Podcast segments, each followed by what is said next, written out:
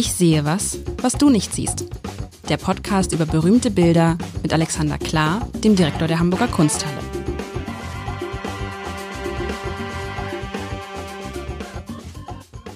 Herzlich willkommen. Mein Name ist Lars Heider und Alexander Klar und ich hatten vergangene Woche ein rundes Bild, ein Tondo. Habe ich mir das richtig gemerkt? Richtig. Tondo. Und heute geht's aber wieder rechteckig zur Sache. Also in dem, in dem klassischen, ja, es ist eine Mischung aus Quer- und Hochformat, was du heute mitgebracht hast. Und ich habe mich das gerade gefragt, als ich das Bild sah, lieber Alexander, so oft was mit Tieren, wo Tiere so im Mittelpunkt stehen, hatten wir nicht.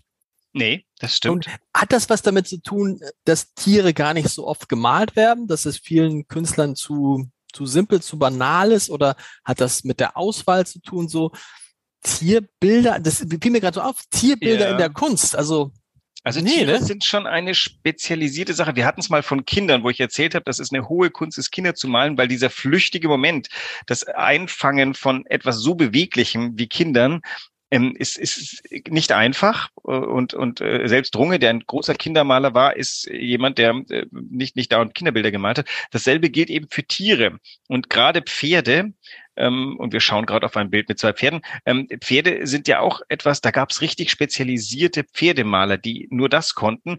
Bei Rubens in der Werkstatt war ein angestellter Pferdemaler, ähm, Anton von Werner wurde von seinem Lieblingsfeind ähm, ähm, ähm Menzel äh, ähm, herabgewürdigt als der kaiserliche Pferdearschmaler. Und ähm, der vorliegende Maler hat tatsächlich auch eine Karriere hinter sich gehabt als ein äh, Militärzeichner und deswegen konnte er das sehr gut. Wer fällt mir noch ein als guter Tiermaler? Ähm, Franz Mark. Franz Mark ist ein berühmter Tiermaler, der hat Tiere als Paraphrase des Menschlichen genommen. Deswegen sind dessen Tiere sehr artifiziell. Stubbs, ein englischer, also S-T-U-B-B-S, ein englischer Pferdemaler, großartig. Wenn du die National Gallery nach London dich verirrst, musst du dort in die Altmeistergalerie und dann siehst du am Ende einer langen Enfilade vieler Korridore ein unglaublich plastisches, riesiges Pferd vor goldenem Hintergrund. Mhm. Ein großartiges Bild muss ich an, an das Porträt von Gerhard Schröder denken. Aber jetzt muss man, voll der Hintergrund. das sind aber Affen, glaube ich, oder? Ja, das, ja, das. Aber jetzt, jetzt beschreibt man dieses Bild weil es hat natürlich auch, dadurch, dass es Pferde sind, hat es auch so leicht etwas Kitschiges. Ich beschreibe es. Man sieht zwei Menschen, die reiten. Zwei, ja, nee, eine Frau. Eine Frau, die auf einem sehr großen Pferd sitzt. Ähm, sie trägt einen schwarzen Zylinder, sie hat schwarze Reitkleidung. Ähm, sie hat in dem, sie sitzt in dem typischen Damensitz drauf. Das heißt, die Seite, die uns zugewandt ist, da sieht man keine Beine. Die Beine sind also beide auf der linken Seite des Pferdes. Sie hat eine weiße Gerte in der Hand. Sie trägt einen, einen, einen Schleier, hat eine Blume vorne auf ihrem schwarzen Kostüm. Und äh, ja, das Pferd ist schon sehr, sehr groß. Insbesondere, und das ist interessant, im Vergleich zu dem Pferd, worauf, auf dem offensichtlich ihr Sohn, würde ich sagen, ich lege mich fest, es ist ein Sohn, der einen unfassbar gelangweilten Blick hat zu seiner Mutter, so rüber, oh Mama, muss das sein?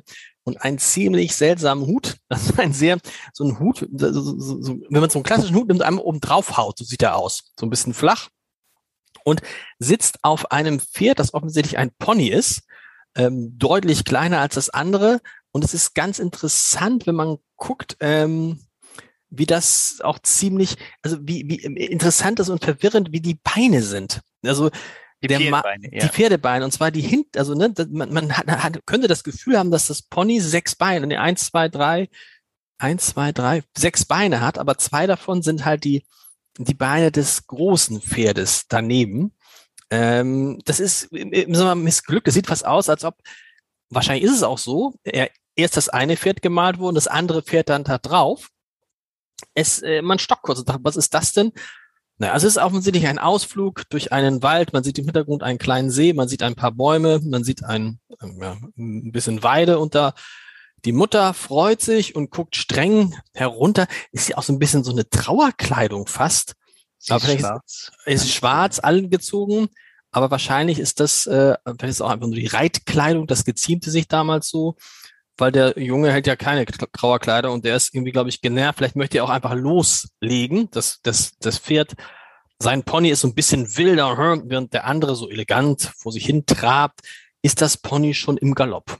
So. Ja, aber es ist tatsächlich so ein Bild, wo man denkt, ach nee, ja, da, da versteht man auch, warum viele keine Tiere malen und warum Pferdemaler vielleicht nicht zu den ganz intellektuellsten gezählt wurden in ihrer Zunft. vielleicht auch zu Unrecht.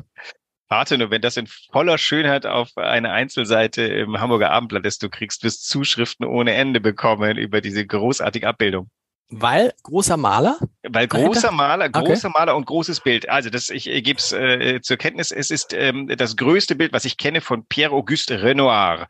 Renoir kennt man als ähm, den äh, Maler der weich gezeichneten Damen. Äh, der, das war der äh, Impressionist, der die, die eigenwilligste, äh, eigenwilligste Palette äh, hatte. Aber dieses Bild ist äh, groß wie kein anderes. Es ist äh, fast 2,70 Meter hoch und 2,26 Meter, glaube ich, breit. Ähm, also äh, dominiert die Galerie, in dem es ist. Wir haben in dem Impressionisten haben wir kein größeres Bild. Und ich weiß nicht, ob in seinem Övre ein ähnlich großes besteht. Und der alte Trick, ne, irgendwie, äh, oh Gott, darf ich das jetzt sagen? Nee, das, äh, im, im, bei Fotografien ist es ja oft so, dass man sagt, schlechte Bilder groß machen. Das ist, ähm, gilt hier nicht. Es das gilt ja, aber grundsätzlich gilt es, also ein Bild, wenn es richtig schlecht ist, wenn ein Wein schlecht ist, nützt es nichts, wenn du ihn zehn Jahre lagerst, dann wird er wahrscheinlich nicht besser. Kriegst wenn du ein, dich eigentlich nach solchen Sätzen Ärger von deinem Fotoeditor oder sowas? Nein, nein, aber wenn ein Bild, das sagen die ja selber, aber wenn ein Bild schlecht ist, dann kannst du es manchmal noch damit retten, dass du es richtig groß machst, weil es dann natürlich diese es hat ja diese, diese Wirkung des Großen, des Erschlagenen. Aber bei richtig schlechten Bildern nutzt das auch nichts. Entschuldigung, aber das ist ja, es ist ja kein ich, schlechtes Bild. Du magst hier, ne? einfach keine Pferde, würde ich mal sagen. Nein, ich mag, ich liebe, ich bin früher geritten, ich mag Pferde. Es ah, ist okay. nur, also es ist nur, ja, es ist, also ja, okay ich versuche dir mal Renoir. zu schwärmen. Ich, ich, ja. Es ist so, ich, ich bin jetzt auch nicht, äh, ich bin unverdächtig der, der heißeste Renoir-Fan bei uns im Hause zu sein, aber dieses Bild, ich frage mich, warum wir das nicht schon früher besprochen haben, denn es ist, es ist so unausweichlich. Also es ist schon ein, ein Meisterwerk, ähm, ist auch selten auf Reisen, weil es äh, sehr, sehr groß ist. War jetzt gerade in einer schönen Ausstellung in Frankfurt, die ähm, widmete sich Renoir und seinem Hang zum Rokoko. Und dann stellt man plötzlich fest, ah, da gibt's ganz schön Ähnlichkeiten, interessante Dinge. Ähm, jetzt fangen wir mit den Pferden an. Also ich bin kein Pferdenarr, aber diese beiden Pferde machen mich schon sehr vernarrt. Das erste ist, also du hast glaube ich, keinen Anlass, ähm, dich zu beschweren, dass die nicht lebensecht gemalt sind. Ah. Es ist vielleicht ein bisschen der Untergrund, äh, wo man sich fragt, die wirken so ein bisschen wie so rausgeschnitten aus dem Hintergrund, denn tatsächlich, sie sind knackig mit Umrissen gesegnet. Dahinter ist der Bois de Boulogne, durch den sie reißen. Achso, das Bild heißt morgendlicher Ausritt im Bois de Boulogne. Äh, es ist tatsächlich ähm, äh, eine Frau und ein Sohn, von dem ich nicht weiß, ob wir wissen, ähm, äh, wer das ist. Äh, sie haben eigentlich beide schon porträthafte Züge. Insofern könnte man das wissen, sollte man das wissen. Und tatsächlich auch, dass sie da so ausgesucht schwarz gekleidet ist, inklusive eines hinter ihr herflatternden schwarzen Schleiers lässt vermuten, dass das hier die verwitwete Mutter ist mit ihrem frisch verwaisten Sohn. Wobei denk daran, wenn du dir die Dressur anguckst und so, die sind auch alle, ne? Schwarzer Zylinder, schwarze, ah, okay. schwarze Jacke, schwarze Hose. Das ist für Reiten Schwarzer gar nicht. Schleier auch? Schwarzer Schleier, das ist jetzt, das ist ungewöhnlich. Das gibt's natürlich nicht. Das ist ja klar. Okay. Aber, aber an sich ist es schon oft schwarz. Okay, vielleicht spekuliere ich. Als, als Nichtreiter muss ich sagen, die Art und Weise, wie sie auf dem Sattel sitzt, das halte ich ja für zirkusreif. Fällt man da nicht raus, wenn man sagt? Nee, das war so, ist man, das gehörte sich früher so, ne? Frauen saßen halt nicht quasi so breitbeinig wie, wie John Wayne, den es damals die, noch nicht die gab. Die mussten alle sagen, die mussten das, können. Ist, die mussten, das ist der Damensitz gewesen. Ja, es ist, ist nicht, wahrscheinlich gar nicht so einfach, genau. Und, und wenn die über ein Hindernis drüber sind, dann flogen sie kurz in die Luft und mussten schauen, dass sie wieder auf den Sattel landen. Es ist auf jeden Fall auch damals schon eine Benachteiligung gewesen für Frauen. Ne? Und, der, und der Junge konnte halt, natürlich, du hast wahrscheinlich eine ganz andere, ein ganz anderes Gleichgewicht, eine ganz andere Stabilität ja, da. Also du, genau. du, da hast du, Aber ich glaube, es gab gar nicht, also das war, das galt damals verbessere mich bitte, du bist ja auch der Kunsthistoriker, das galt damals als ungehörig, ne? Ja, so ich erinnere mich, ich erinnere mich im, an im Männersitz. Ja. Ich erinnere mich an Filme, die, äh, die, wo das zum Thema ist, wenn eine Frau sich um die 1920er Jahre plötzlich äh, äh, breitbeinig im Sattel wiederfand, dann gab es genau. zumindest, äh, okay, da habe ich auch das wieder verinnerlicht. Also ähm, was, was wirklich malerisch toll ist, und dieses Bild ist jetzt einfach malerisch mal ganz herausfordernd, alles andere ist, ähm, diese beiden Pferde sind so plastisch herausgearbeitet, auch das Glänzen dieses Fells, auch ähm, die, die beiden unterschiedlichen Charaktere, dieses, ähm, dieses wirklich feurige, große Ross der Mutter und dieses etwas verspielte Pony, Pferdal ähm, des Sohnes. Und vielleicht guckt er auch so gelangweilt, aber ein bisschen, der ist, der möchte nicht mehr mit dem Kinderpferd reiten. Der wollte eigentlich auch gern groß und hat nur das Kinderpferd bekommen. ich, ich glaube, er guckt gelangweilt, weil die Mama man sieht es halt, die trabt und er würde halt gern Gas geben, wie immer. Weißt du, wie immer, der, die so, Jungen, ja, der will gerade los sein. und, der sagt nein und die Mama sagt nein. Vielleicht auch, weil sie im Darmsitz da sitzt. Nein, mein Schatz, wir machen jetzt hier ganz ruhig, traben wir, genießen die Umgebung. Er will einfach nur Tempo machen. Und du siehst ja auch, dass, wenn du das, das, das, das, ähm, das äh, Pferd von ihm, das so, ne, das auch Lust dazu hätte und er sieht halt total gelangweilt aus. Vielleicht sieht er auch gelangweilt aus, weil er da sein, sein, seine feinen Klamotten anziehen musste oder so. Also genau, zum ist nicht seine, ist nicht das, ist nicht das, nicht sein Lieblingsding. Er würde lieber mit ein paar Kumpels, glaube ich, durch den Wald jagen. Auf Pferden ruhig.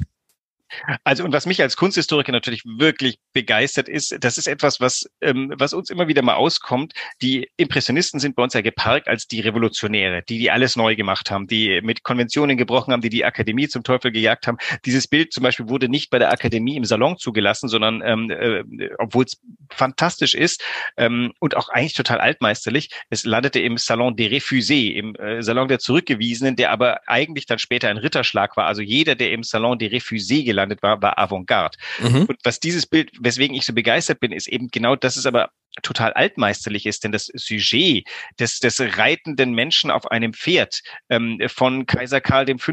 in die Schlacht von Mühlberg, äh, von Tizian über äh, unendliche äh, Militärs ähm, bis hin zu diesen wirklich schicken Jagdszenen. Das ist ja ein altmeisterliches Genre und dieser, äh, dieser Avantgarde-Maler Renoir nimmt sich dieses Themas an und macht zwei Dinge. Das eine ist diese grandiosen Pferde grandios malen. Das andere ist aber auch so ein bisschen das Psychogramm dieser beiden. Der Sohn ein bisschen plakativer mit dem Gelangweilten, aber die Mutter, die guckt ja auch so ein bisschen herablassend, den, das Gesicht nach oben. Die reiten jetzt gerade hier am Maler vorbei und posieren. Ah, stimmt. Du hast recht, die Mutter guckt gar nicht den Sohn an. Die Mutter guckt uns an. Genau, wir sitzen Die Mutter hier, und so, und du denkst so, nach dem Motto, wer seid, was seid ihr eigentlich für? Und es sieht ja, es sieht ja auch so ein bisschen, als ob man da heute mit der Kamera da sitzen würde und die würden so vorbeiziehen und würde einmal kurz draufdrücken. Und jetzt musst du dich mal in den Maler reinversetzen. Was muss der alles als Studie haben? Der muss Pferde können. Das hat er gekonnt. Er war, hat an der Militärakademie ähm, die, das Bewegungshalten von, von Pferden ähm, studiert und auch viel wiedergegeben. Das äh, schlägt sich hier nieder. Ähm, also ist ein tolles Pferd, Doppelpferdeporträt und dann hast du eben auch noch diese beiden Menschen. Da vermute ich mal, wird es eine Sitzung gegeben haben wo sie beide jeweils auf dem Pferd sitzen, damit er mal ungefähr die, vielleicht hat er es auch von dem anderen. Und dann kommt aber eben tatsächlich das Porträt von ihr. Also wie gesagt, er ist so ein bisschen, also beide sind individuell ge gemalt. Man hat schon das Gefühl, mit die Persönlichkeiten zu kennen. Der Junge so ein bisschen blasiert, aber die Mama oberblasiert, oder? Auf, auf eine geschicktere Art und Weise. Die ist also ist es auch eine Kritik, eine Kritik, von Renoir an Nein. Diesem, nein, nicht? Ich glaube, es ist Naturalismus. Ich, nein, um okay. Es ist, es, war, es ist so, wie es ist. Sagen, malen, wie es ist. Also, sag mal so, das ist, ähm, das ist wie, wenn ich vor der Schule stehe und die ganzen Elterntaxis angucke. Ähm, so hat der Renoir hier die Reiter im Bois de Boulogne auf dem, auf dem Kicker gehabt. Ne? Also, das ist die wildeste Spekulation, die ich jetzt hier mache. Der, gibt es da viele Elterntaxis in Blankenese? Nein. Wieso nur in Blankenese? Ich vermute, das ist ein weltweites Phänomen. Also unsere Schule ging dazu über, ähm, zu Fuß ist cool an den, äh, äh an den Zaun zu schreiben und trotzdem jeden Morgen fahren die Range Rover vor. Es ist äh, schmerzhaft. Aber das ist hier nicht das Thema. Das Thema ist. Aber das ist doch kein weltweites Phänomen. Sag mir nicht, dass es Blankenese ist. Das kann ich nicht glauben. Es ist, vielleicht ist es Blankenese, aber du hast natürlich recht. Das Gleiche ist natürlich hier. Es ist ja eher so, also mit so einem Pferd und äh, mit so einem Pferd kommen halt nur Menschen vorbei, auch und zu der Zeit, die sich das leisten können. Genau. Und also, aber ich glaube nicht, dass es Sozialkritik ist. Es ist eher so eine Psychologiestudie, derer, also da wir nicht wissen, wer die Leute sind, vermute ich mal, wir wüssten es, wenn das gewusst werden sollte. Dann mhm. wäre es das Doppelporträt von Madame X mit ihrem Sohn. So ist es also ein sehr großes Porträt von einem Paar, Mutter und Toch äh, Mutter und Sohn, wie sie typisch sind für den Bois de Boulogne. Hinten siehst du diesen, den Teich und auch ein paar, es ist ja morgens, das heißt, da ist noch ganz frisch alles und ähm, die sind. Woher weißt du, dass es morgens ist? Ähm, das sagt der Titel, glaube ich. Genau, morgen, morgendlicher so. Ausritt im Bois de Boulogne. No, okay, Wichtige Information, ja. Wichtige Information. Ich äh, unterstelle mal, dass das in irgendeiner Form, also das Bild kam 1913 angekauft von Lichtwag höchstpersönlich an die Kunsthalle und da war die, die Überlieferung noch sehr frisch und ähm, insofern der ähm, der Titel wird entweder direkt aus dem Atelier kommen oder oder jedenfalls sehr nah äh, ähm, überliefert worden sein. Wir mal auf den Gedanken. Ich nämlich bin nicht drauf gekommen. Oh, ein Renoir, weil man denkt sich ja, das ist, weil das weil das Motiv so, wie soll ich sagen, das Motiv ist ja keines, wo man jetzt einen großen Maler hinter vermuten würde. Und schon gar nicht Renoir, weil der lauter So. andere Sachen malt. Ja. Genau. Ähm, also du kannst, das ist jetzt das Problem, ich kenne das Bild schon als Renoir, wenn ich jetzt äh, in, äh, in meiner Zwischenprüfung wäre und ich bekäme das als Postkarte und müsste es zuneigen, ich glaube, ich könnte es auch, weil die, der Renoir ist so ein Weichzeichner und das Weichzeichnen findest du in etwa in dem Wald dahinter. Diese leicht staubigen Baumstämme sind typisch für ihn. Dann ist die Physiognomie der Frau, der konnte so einen Typus Menschen malen und Frauen besser als Männer, wie man hier sehr schön sehen kann. Also der Junge ist wirklich viel vordergründiger gemalt, viel karikaturhafter als sie. Also bei ihr ist noch eine Figur, ein, ein, ein, eine Persönlichkeit dahinter, aber schon immer dieselben sehr rundliche Gesichter, diese äh, dunklen, etwas so, so, so schläfrigen Augen, sinnliche Lippen. Ähm, also das ist schon Renoir. Der konnte schön Ohren malen im Übrigen. Das ist auch, ähm, wir hatten es mal von den Händen. Das lachst Er du. Konnte schöne Ohren. Was, wenn, wenn man das so über eins sagt? Also, sie können sehr schöne Ohren machen. Das hatten, hatten wir das nicht schon mal. Das ist, aber ich glaube, das würden Künstler schon als Kompliment nehmen. Wenn du, also ich weiß von Künstlern, dass es mit den Händen nicht so einfach ist. Ich weiß jetzt nicht, wie es mit den Ohren ist, aber ähm, in beiden Fällen würde ich sagen, sind die Ohren sehr, sehr gelungen, sehr individuell, nicht äh, aber zum Gesicht passend, alles, alles gut. Schöne, feine, kleine Hände, alle beide, also sind sehr. sehr Aber du hast recht, so ein bisschen beide sind so ein bisschen speckiger, ne? Du meinst aber, das liegt nicht daran, dass sie speckig sind, sondern dass äh, Das ist, Renoir so äh, mal. Renoirs Vorliebe vielleicht, ähm, vielleicht auch, weil er so, so malen konnte. Auch da- den Schleier, den sie vor dem Gesicht trägt. Sie trägt ja so einen ganz durchsichtigen Schleier, der schwarze Schleier ihres Hutes, der haut hinterher. Das ist so ein Schleier mit so äh, Applikationen oder wie heißt das so, so klein, das sind so kleine Knoten Übrigens, weißt du, was auch sein kann, warum sie das trägt? Ähm, gegen den Staub. Ja, na, du, gegen Fliegen, Dings, alles Mögliche. Wenn du unterwegs bist, Stimmt. glaube ich, das stimmt. ist, das ist wahrscheinlich, dass du sagst, das ist so ein Schutz. Aber es ist doch morgens im Bois de Boulogne, da staubt's doch nicht, außer vor ihnen läuft eine Kutsche her. Naja, aber trotzdem, der Fahrtwind tut Ja. vielleicht in den Augen weh. Heute würdest du dir eine Sonnenbrille aufziehen oder so und dann bist du da, ja. Ich habe ja übrigens in London das Äquivalent auf Londonerischer kennen, auf Londonerisch kennengelernt. Im Hyde Park wird morgens Kutsche gefahren. Ähm, Ich weiß nicht, ob ich damals aus Versehen vielleicht äh, Prince Philip himself gesehen habe, aber es, es äh, ritt eine flinke Kutsche mit zwei, mit zwei Kutschern äh, im, im, in einem sportlichen Tempo über den Reitweg des Hyde Park. Und ich dachte, was ist denn das hier? Das war irgendwie in meiner ersten Woche in London. Ich dachte, typischer geht's gar nicht mehr. Und war das, war das Prinz Philipp? Nein. Das war zu weit weg. Ich sah die da entlang rasen und habe später gelernt, eine der Lieblingssportarten von Prince Philip ist das ähm, flinke Reiten mit der Kutsche. Das, ich weiß nicht, wie das heißt. Diese Kutsche heißt auch irgendwie. Und da gab, also es gibt Reiter im Hyde Park, aber die sind gar nicht so aufregend wie tatsächlich, wenn da eine Kutsche lang donnert. Ist das eine Begründung, warum Renoir das so riesengroß gemalt hat? Das ist eine gute Frage, die ich mich auch gefragt habe. Das ist ja tatsächlich das Spiel, weil du irgendwann hatten wir es mal von, von äh, wenn man groß malt, äh, ist es teurer und wenn man klein malt, billiger. Tatsächlich ist natürlich Stimmt, hatten wir vergangene Woche, also da klar. Richtig. Ja. Aber das glaube ich nicht. Nein, nein, nein. Also ich würd, möchte Künstler nicht unterstellen, dass die stehen, so jetzt male ich mal was Teures, sondern ähm, der hatte natürlich was vor Augen. Der wollte diese Szenerie machen. Und ähm, das wäre natürlich jetzt fast schon wieder ein kleines Argument für die Sache mit der ganz subtilen äh, Sozialkritik. Ähm, äh, so Pferde groß zu machen, ist natürlich monumental und, und durchaus ähm, spektakulär, aber gleichzeitig ist es so ein Verweis auf die auf die Haute Bourgeoisie, die hier vor uns entlang reitet. Das geht halt nicht in klein. Also jetzt nicht gerade menschengroß, das würde das Pferd nicht auf die Wand passen, aber es ist schon sehr, sehr groß. Und es ist immer eine Entscheidung. Die Größe ist immer eine, auch eine Frage der Haltung. Wir haben das mal gehabt, als wir gefragt haben, unsere Leserinnen und Leser, äh, ob sie das Armblatt nicht als sogenanntes Tabloid-Format haben wollten, also dieses handliche. Morgenpost-Format. Weil das gab mal so eine Zeit, da gab es die Welt kompakt, da gab es Bild kompakt Und wie euch schalte Nein entgegen. Und weißt du, mit welcher Begründung? Das Keine war, das war interessant. Die Begründung war, zu einer großen Stadt gehört eine große Zeitung. Das da- war die am häufigsten genannte Begründung. Aber da hat euch doch dann die Zeit ausgestochen und die Zeit, muss ich sagen, das ist so angeberisch. Also ich lese die Zeit auch sehr gerne und habe auch immer sehr angeberisch eine ganzen, in, in, als ich in Venedig gearbeitet hatte ich einen Tisch und da war nichts anderes drauf als die Zeit. Und alle meine nicht-deutschen Gäste fragen, was habt ihr für Zeitungen in Deutschland? Ich so, das Mhm. ist unser Wochenblatt, das ist so groß. Aber äh, zum Zugfahren ist die Zeit hemmungslos ungeeignet. Nein, die Zeit hat, glaube ich, auch irgendwie ihr, ihren Siegeszug als Accessoire angetreten. Weil es einfach, ne, es, glaube ich, es, es sah einfach gut aus, die Zeit. Das geht ja für das Abendblatt nicht, weil wir da auch, äh, weil wir eine tägliche Zeitung sind und ja, die relativ dünn ist im Vergleich zur Zeit. Das sieht ja gut aus, wenn du das hinlegst bei zu Hause, hat immer ein tolles Foto und dann sieht es irgendwie wertig aus. Am besten sieht es aus, wenn es gar nicht benutzt ist. Und das macht sich sehr gut. Das macht sich in bestimmten Kreisen sehr gut im Wohnzimmer, weil es auch immer ähm, das liegt dann immer unter dem neuesten Katalog der Hamburger Kunsthalle. Es ist genau, es ist, es ist auch eine Aussage. Ah, Sie lesen die. Oh, das ist natürlich so ein Spiegel, ja, der, glaube ich, inhaltlich ähm, äh, musste sich nicht hinter der Zeit verstecken, aber ein Spiegel sieht halt dagegen total banal aus. Und eine Zeit hat sowas von so einem Einrichtungsgegenstand, finde ich. Ich finde, die Zeit sollte und wird sie in, in Hamburg zum Teil auch in der Wäscherei gibt es auch die Zeit zu kaufen, gibt es auch das Abendblatt. Aber dieses große Argument, also man denkt, das Kleine ist ja viel besser zu lesen, aber nein, für Hamburg äh, galt das damals nicht. Und das ist ja hier auch, das ist dann ja auch ein, ein, ein, ne, also eine, eine, ist ja eine Aussage, wenn man also das so groß macht. Eine Antwort könnte einfach sein, dieses Bild hat, äh, man hat immer schon einmal im Jahr ein Bild gemalt für den Salon. Und der Salon war eine große, also waren hohe Wände. Mhm. Und man, man war im, man war im Wettstreit mit vielen, vielen epochalen Malern, vor allem natürlich den Akademikern.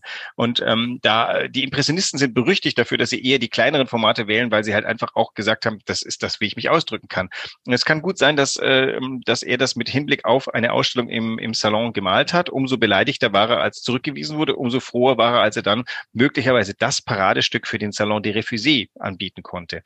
Also insofern, es ist ein museales Stück, schon immer gedacht für eher. Erzähl doch mal mit dem, also das, das heißt, in diesen Salon des Refusés, also der Zurückgewiesenen, kamen was? Kamen Bilder, die von anderen die, zurückgewiesen wurden?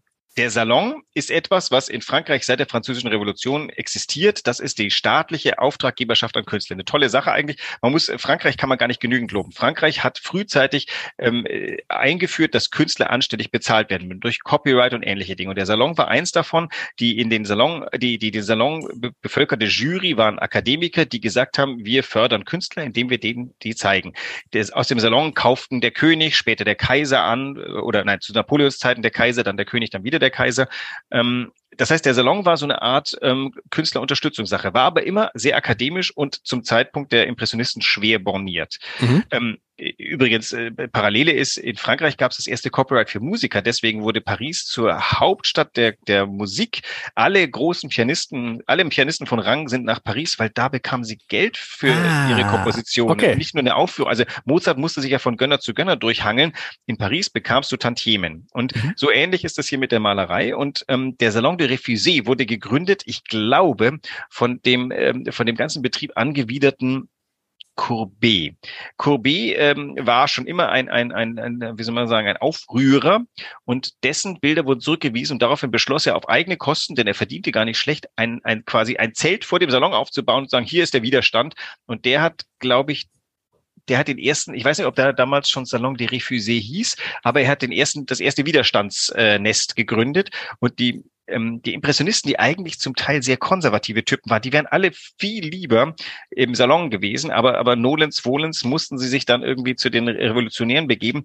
Ist ganz lustig, manche von den äh, Impressionisten waren eigentlich stocksteife Typen, die mhm. überhaupt nicht verstanden, warum der Salon sie zurückwies, denn sie malten Manet liebte spanische Malerei. Manet ist der Velázquez-Nachmaler, also wo er kann, zitiert er Velázquez. Der verstand gar nicht, dass der Salon ihn irgendwie als ähm, nicht würdig einschätzte. Äh, einschätzte.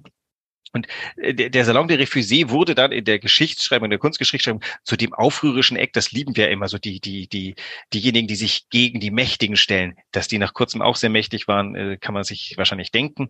Dann kommen so diese diversen Ab Absonderungen, diverse Akademien. Die Akademie war der Goldstandard und sobald der brüchig wurde, gab's gegen Goldstandards. Und das ist der Salon des Refusés. Das ist interessant. Das heißt, das, das, das habe ich, da ich was dazugelernt. Ähm, das heißt, hat man da aber schon gehofft, dass man in ins Original kommt oder gab es dann irgendwann, es ist viel cooler, nicht ins Original zu kommen? Ja, das ist doch ganz, das ist wie die, wer hatte die sexiesten Kunden? Dann sind natürlich die ganzen, also im, im Salon waren alle diese um Napoleon den Dritten herum. Also wir reden jetzt vom Salon der, der, der Hochzeit mhm. nach, nach den 50er Jahren, in den 60er Jahren. Äh, da war, da war Staat und, und äh, Napoleon der Dritte kaufte dann auch immer üppig und das richtete sich schon ein bisschen auch aus am Geschmack des Kaisers, der war ultra knochig. Ähm, und aber bei dem im Salon des Refusés, da waren die hippen Neuen, da waren die, die äh, in Zukunft, da war äh, jüdische Intellektuelle, da waren, ähm, also da, da waren alle ähm, alle aufregenden Leute waren da. Insofern war das eigentlich vollkommen okay für, für den Brand äh, schick zu sein.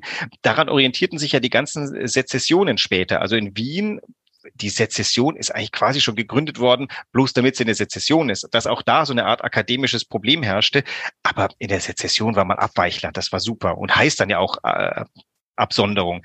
Also ähm, das heißt, finanziell waren das vielleicht sogar die schickeren. Die, die Impressionisten haben ab den 80er Jahren gut verdient. Die waren ja für Deutsche dann fast schon nicht mehr kaufbar. Da kamen dann die Amerikaner und haben, mhm. haben deswegen findest du im Metropolitan Museum so, so wahnsinnig viel tolle Impressionisten und in Deutschland gerade mal in Berlin, München und Hamburg und ein paar ausgewählten kleineren Sammlungen, die schlau waren. Also die, die, der Salon des Refusés war ähm, ab einem bestimmten Zeitpunkt ein blauer Engel, ein Gütesiegel. Sehr, sehr interessant, lieber äh, Alexander, vielen Dank. Nächste Woche, gib mal nichts vor. Du holst mir, mir nichts vor. Ich, äh, gib mir nichts vor, mach mal was Abgelehntes. Ich, ich Sachen gut, ich Sachen gut, die, abgelehnt, die abgelehnt. Ich muss dann immer denken, auch Harry Potter wurde, glaube ich, ganz, ganz oft abgelehnt, bevor ja, er veröffentlicht die Geschichte wurde. Ich auch. Und das ist, äh, dass man immer feststellt, also nur weil einem einer ablehnt, heißt es nicht, dass man nicht doch ein Genie sein kann. Ach, ich, ähm, das sind doch auch immer die Umstände, unter denen die Ablehnung geschieht. Ich vermute, jede einzelne Lektorin, jeder einzelne Lektor, die das abgelehnt haben, wahrscheinlich gute Gründe ins Feld führen. Da müssten bestimmte Dinge zueinander gehen. Ähm, Ärgerlich ist aber schon, ne? Stell dir vor, du weißt, du hast Harry Potter abgelehnt. Ja, Alter, ja. Drama. Wir sehen uns nächste Woche wieder, oder wir hören uns. Ich, wir, wir sehen uns und ihr da draußen, ihr hört uns. Bis dahin. Ich freue mich. Tschüss.